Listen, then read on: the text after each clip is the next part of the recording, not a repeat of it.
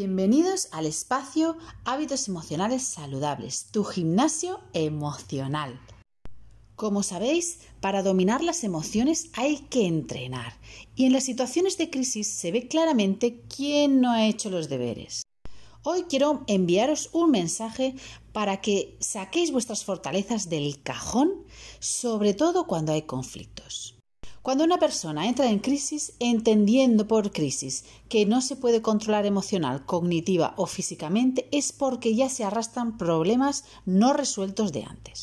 El confinamiento solo es una circunstancia, una situación. Nosotros le damos el sentido positivo o negativo.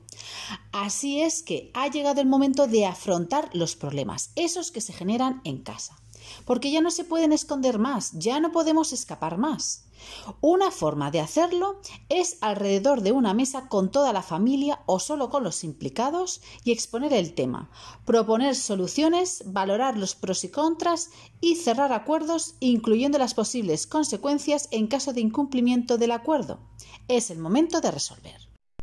Otra forma de hacerlo es pedirle al miembro de la familia que está tan enfadado que le escriba una carta a la persona con la que tiene el conflicto.